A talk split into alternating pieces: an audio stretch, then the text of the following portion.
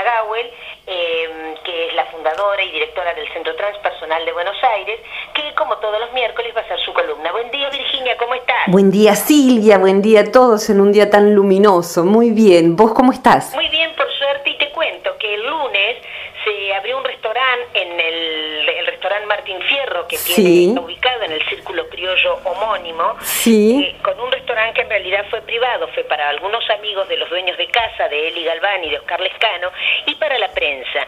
Y yo compartí mesa con el señor Mario Gauel. Pero sí, mi hermanito. Dijo porque le pregunté si era algo tuyo. Pero sí, nos amamos, nos amamos. con él y con su mujer, que son encantadores. Dos hermosísimas personas. Dos son encantadores.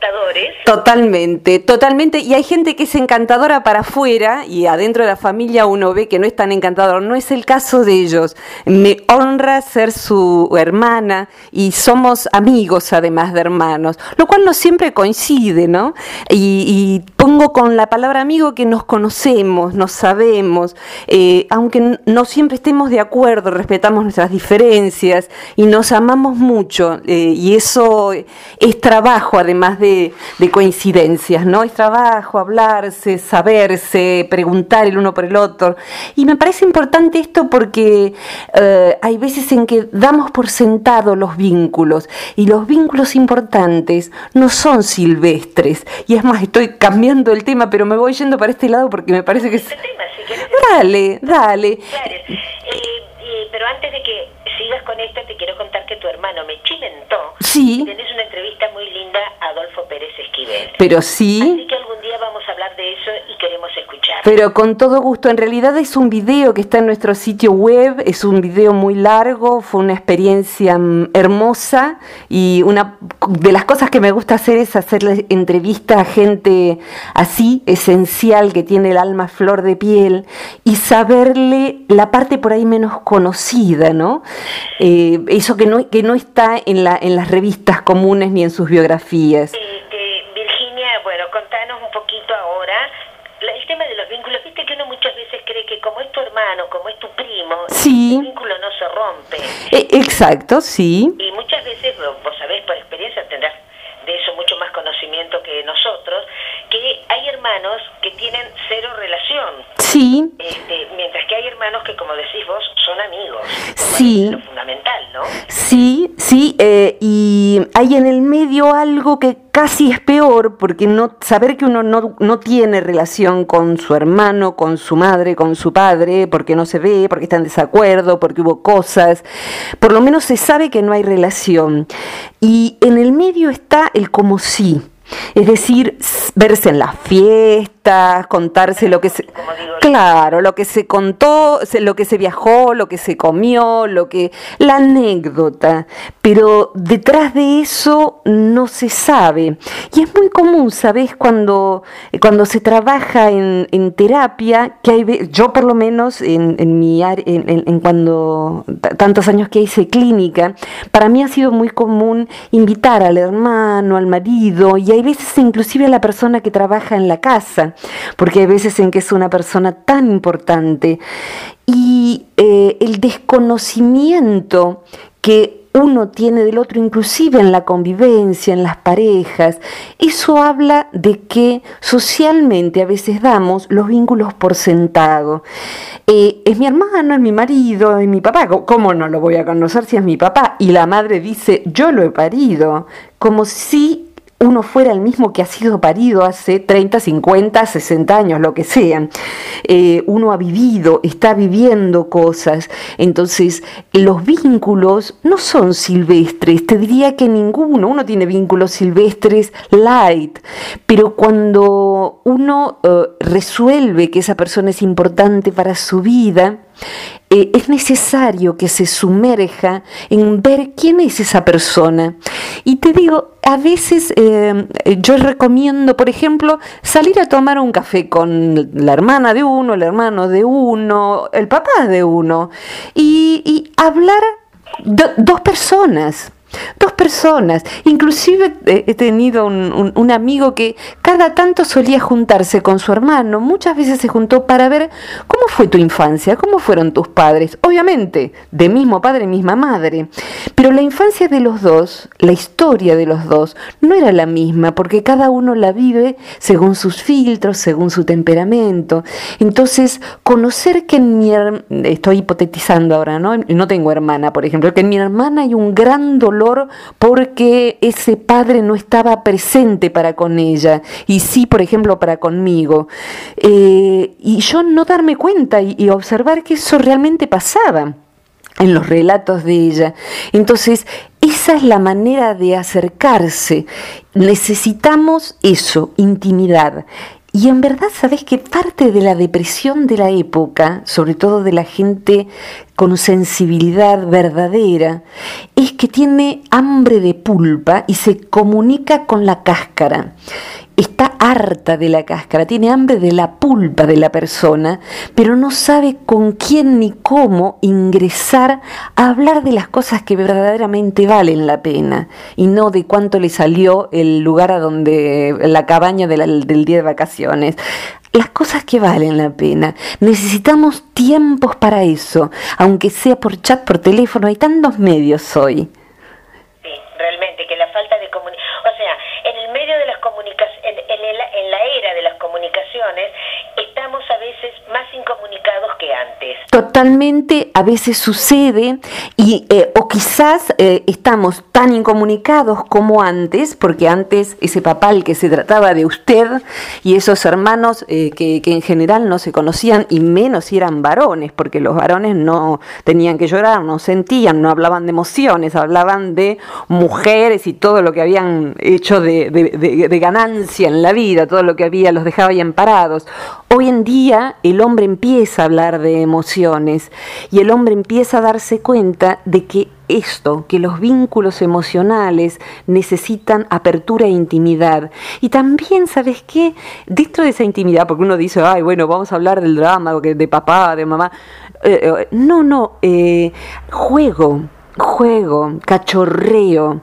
Con los amigos uno juega, se ríe, a las parejas les falta risa, al estar entre hermanos, eh, entre padres, les falta risa, les falta actualización de la frescura eh, y juegos de cualquier índole. Tengo un amigo, por ejemplo, que con sus dos hermanos, un hermano y una hermana, adulto, eh, más de 50 años, tienen el juego, como viven lejos unos de otros, de mandarse mensajes de, por ejemplo, un jingle de cuando eran chicos. ¿De qué era ese jingle? ¿no? Entonces, bueno, juegan entre sí a cosas que, se, que serían juegos de radio, qué sé yo. Pero son modos de estar... sabés que es, es el idioma que uno comparte con determinadas personas en la niñez. Eso con mi hermano, con mis hermanos, sí. mi hermana ya no está, pero que muchas veces a mí me pasan cosas, yo me acuerdo y digo, uy, y me sale algo y digo, esto solamente lo podría compartir con mis hermanos. ¿Viste? mi hermana ya no está porque murió y mi hermano no vive acá, entonces me pasa un poco como vos, por ahí es llamarnos por teléfono. Sí. Y, no, no sé si el jingle, pero una gansada, como digo yo. Totalmente, es hermoso eso también. Es lo que te une, es ese idioma común de la niñez, es, y que desgraciadamente eh, lo puedes compartir con muy poca gente. Sí, son códigos, códigos, códigos en común, donde determinada manera en que uno habla alude a alguna anécdota familiar o alguna anécdota de amistad, o sea, entre nosotros nos entendemos.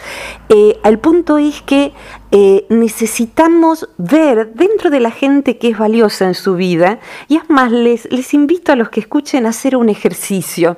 Eh, en ese ejercicio poner, tomar una hoja oficio de esas que usamos en la compu, eh, o a cuatro, no importa, eh, y ponerse en el centro uno, en el centro en tanto que uno es el centro de su vida, y está bien que así sea, yo administro mi vida, eh, y poner redondelitos alrededor de ese círculo, tan cerca o tan lejos como lo sintamos, siendo que cada redondelito represente a una persona femenina que sea eh, digna de estar en nuestro mapa de afectos.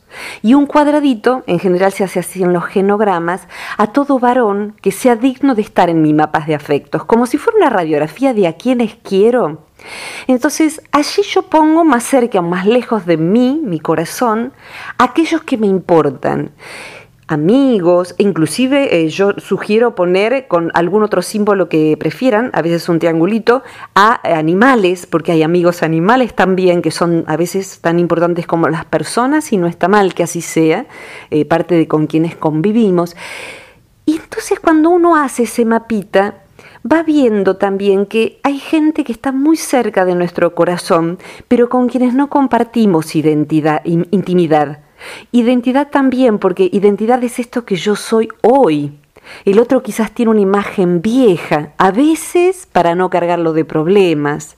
A veces hablamos tanto que no escuchamos. Entonces, el otro no tiene espacio para poder decir cómo está. Preguntamos cómo estás como algo coloquial, pero escucharse, eh, cuando uno se comunica con el otro, eh, debiera ser como en el diálogo de un libro, donde, viste, la rayita de diálogo estuviera bien repartida. Entonces tienen cinco renglones fulanito, después cinco menganito, después cinco fulanito, porque si no habla solo uno y el otro se queda de escucha, de consejero, roles que a veces impiden la intimidad, lejos de favorecerla, porque... Aparte, Virginia, hay algo que es real, volviendo al principio a lo de que eh, las, en la era de la comunicación estamos más incomunicados que nunca.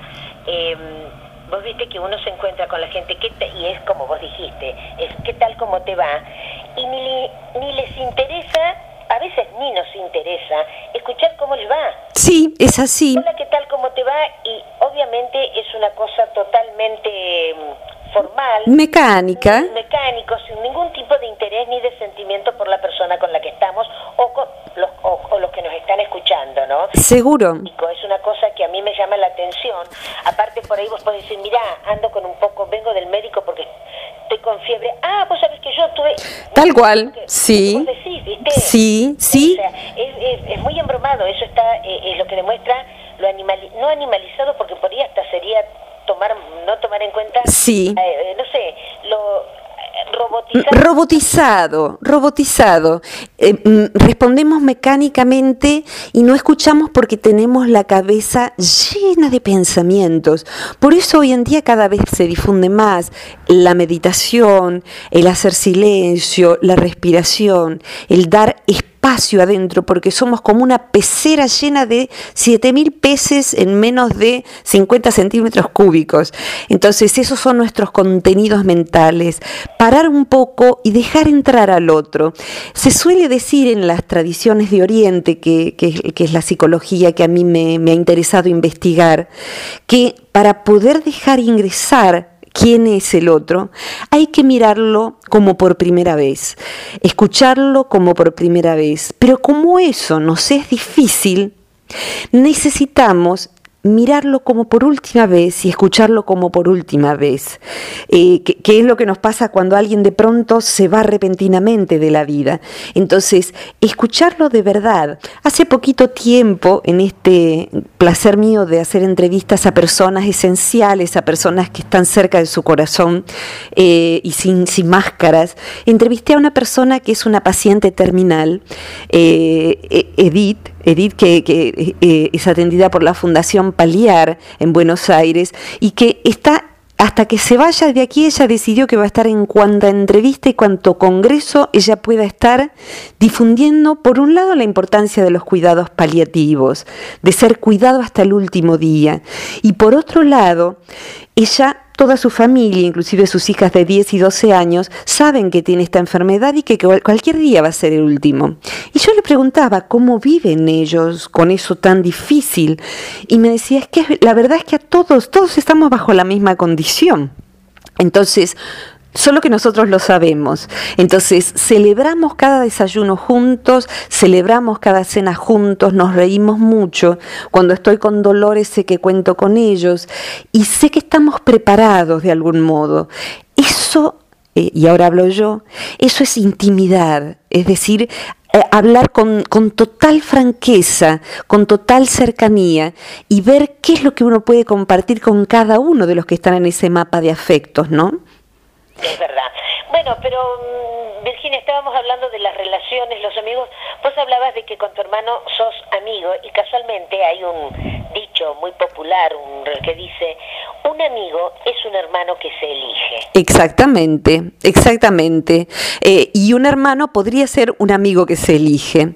Y a veces sucede que no que son eh, no solo enemigos, y ahora haría un asterisco allí, sino que son supuestos conocidos. Para ser amigo me tengo que sentar a charlar de verdad, y conozco muchos hermanos que sí son amigos. Eh, y el, asterisco sería que, eh, y es para otro, otro, otro día, otra columna, con los hermanos es muy fácil proyectar partes de nuestra interioridad que no nos hemos animado a vivir. Cuando somos chicos se forja, nuestra identidad como quien se reparte los juguetes o como quien reparte una herencia cuando alguien se fue. O sea, vos sos simpático, yo soy introvertida.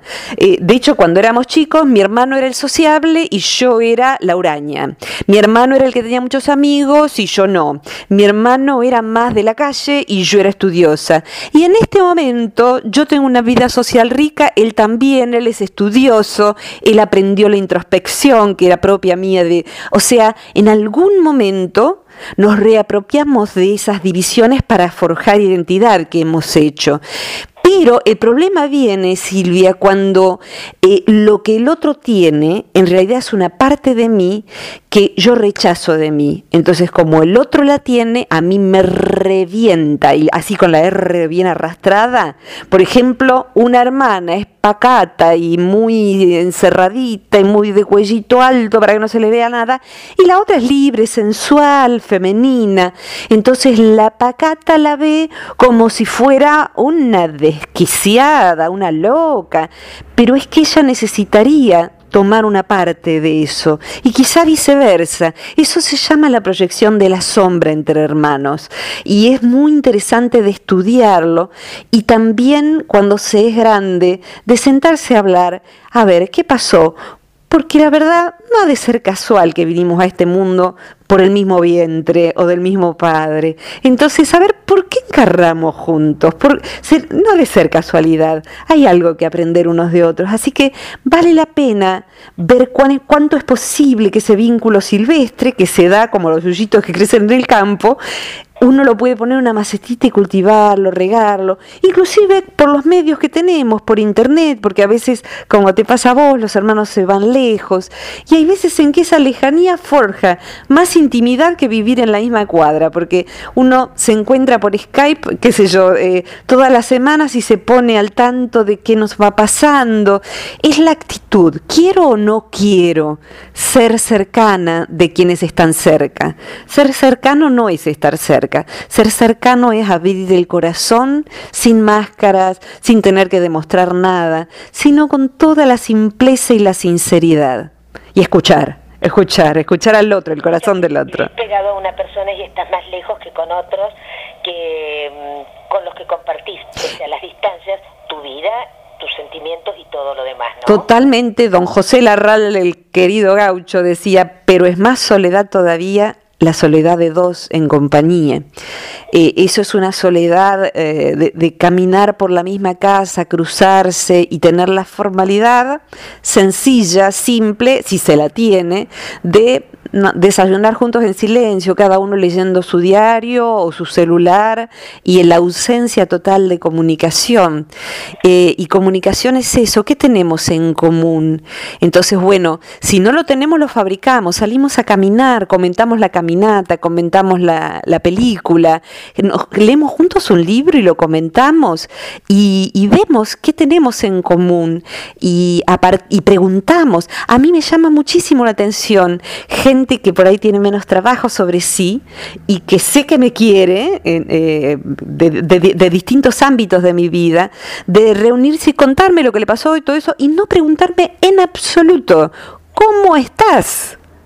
¿Cómo va tu trabajo? ¿Cómo va tu salud? ¿Qué sé yo? ¿Cómo, cómo está tu vida? Es como, y sobre todo si uno tiene la profesión de escuchar, eh, en este caso estoy hablando, pero la profesión de escuchar como un psicólogo, un abogado, qué sé yo, o una actitud de escuchar, porque hay gente que vive escuchando, que termina siendo que no le preguntan. Entonces, eh, yo a veces me río, lo tomo con humor y digo, pregúntame, pregúntame de mi vida, dale, dale, dale. Eh, o sea que tomar un poco con humor también ayuda a que esa esa comunicación se vuelva algo que no sea pesado, sino hermoso. Qué linda charla que tuvimos. Eso, qué linda charla que tuvimos. Es lo que realmente es enriquecedor y es lo que hace feliz a la gente, ¿no? Sí, de lo demás ya estamos todos cansados, creo. Virginia, te agradezco muchísimo, como siempre se nos fue el tiempo, como siempre nos fuimos por las ramas, pero ¿por qué no dejas dicho dónde te puede encontrar la gente que escucha esta? En las ramas, yo siempre vivo allí porque ahí están las frutas, así que no hay problema. eh, mira, mm, en el sitio web está el video, si tienen ganas de la charla con Pérez Esquivel, que fue un rato largo, fue una hora, o sea que son varios videos, que es www.centrotranspersonal.com.ar. Allá eh, van a encontrar otros videos también y ahora muy prontito una, entrevista que le hice a un monje que se llama Brother David de, ah, eh, de Vienes, que, es exquisito ese, hombre. Eh, y en mi Facebook, que es el Facebook del Centro Transpersonal, o el de Virginia Gawel con G de gato y una sola L, segundo muro. Me van a encontrar allí, que todavía hay espacio y todos los días comparto, inclusive los audios que, que alegremente hacemos contigo. Es un gusto estar contigo y con todos los que nos están escuchando. Virginia, te agradecemos muchísimo. Todo mi cariño. a nuestro programa y nos volvemos a encontrar el miércoles. Hasta el miércoles que viene. Un fuerte abrazo. Hasta pronto. Pronto. Una pausa